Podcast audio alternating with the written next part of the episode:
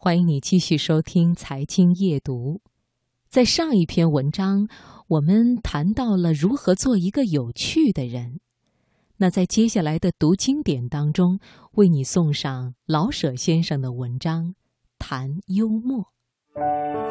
岁月匆匆，经典永存。读经典。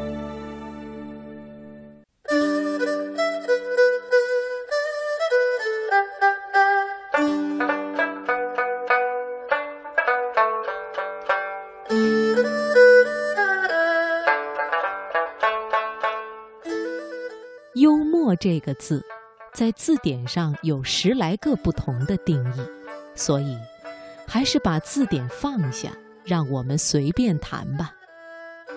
据我看，它首要的是一种心态。我们知道，有许多人是神经过敏的，每每以过度的感情看事而不肯容人。这样，人假若是文艺作家。他的作品中必含着强烈的刺激性，或牢骚，或伤感。他老看别人不顺眼，而愿使大家都随着他自己走，或是对自己的遭遇不满而伤感的自怜。反之，幽默的人便不这样，他既不呼号叫骂，也不顾影自怜。他是由世事中看出可笑之点，而技巧地写出来。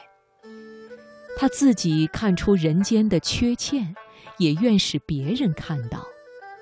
不但仅是看到，他还承认人类的缺陷。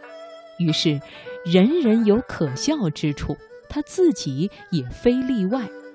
再往大处一想。人寿百年而企图无限，根本矛盾可笑。于是笑里带着同情，而幽默乃通于深奥。再来说说讽刺，讽刺必须幽默，但是它比幽默厉害，它必须用极锐利的口吻说出来，给人一种极强烈的冷嘲。它不使我们痛快的笑。而是使我们淡淡的一笑，笑完因反省而面红过耳。讽刺家故意的使我们不同情于他所描写的人或事，在他的领域里，反语的应用似乎较多于幽默，因为反语也是冷静的。讽刺家的心态，好似是看透了这个世界，而去极巧妙地攻击人类的短处。幽默者的心是热的，讽刺家的心是冷的，因此讽刺多是破坏的。一本讽刺的戏剧或小说，必有个道德的目的，以笑来矫正或诛伐。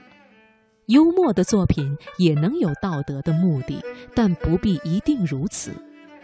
讽刺因道德目的而必须毒辣不留情，幽默则宽泛一些，也更宽厚一些。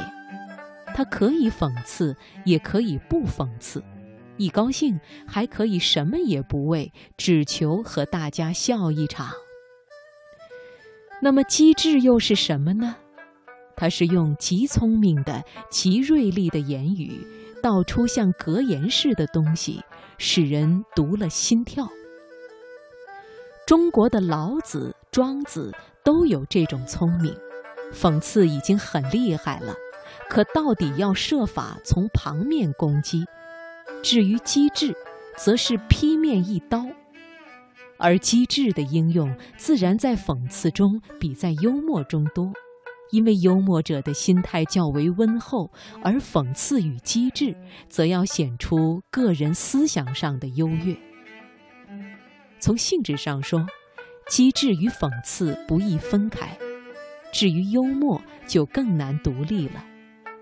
从一篇文章上说，一篇幽默的文字，也许利用各种方法很难纯粹。我们简直可以把这些都包括在幽默之内，而把它们看成各种手法与情调。而所谓幽默的心态，就是一视同仁的好笑的心态。有这种心态的人，虽不必是个艺术家，他还是能在行为、言语和思想上表现出幽默的态度。这种态度是人生里很宝贵的，因为它表现着心怀宽大。一个会笑而且能笑自己的人，绝不会为件小事而急躁怀恨。嬉皮笑脸并非幽默，和颜悦色、心宽气朗才是幽默。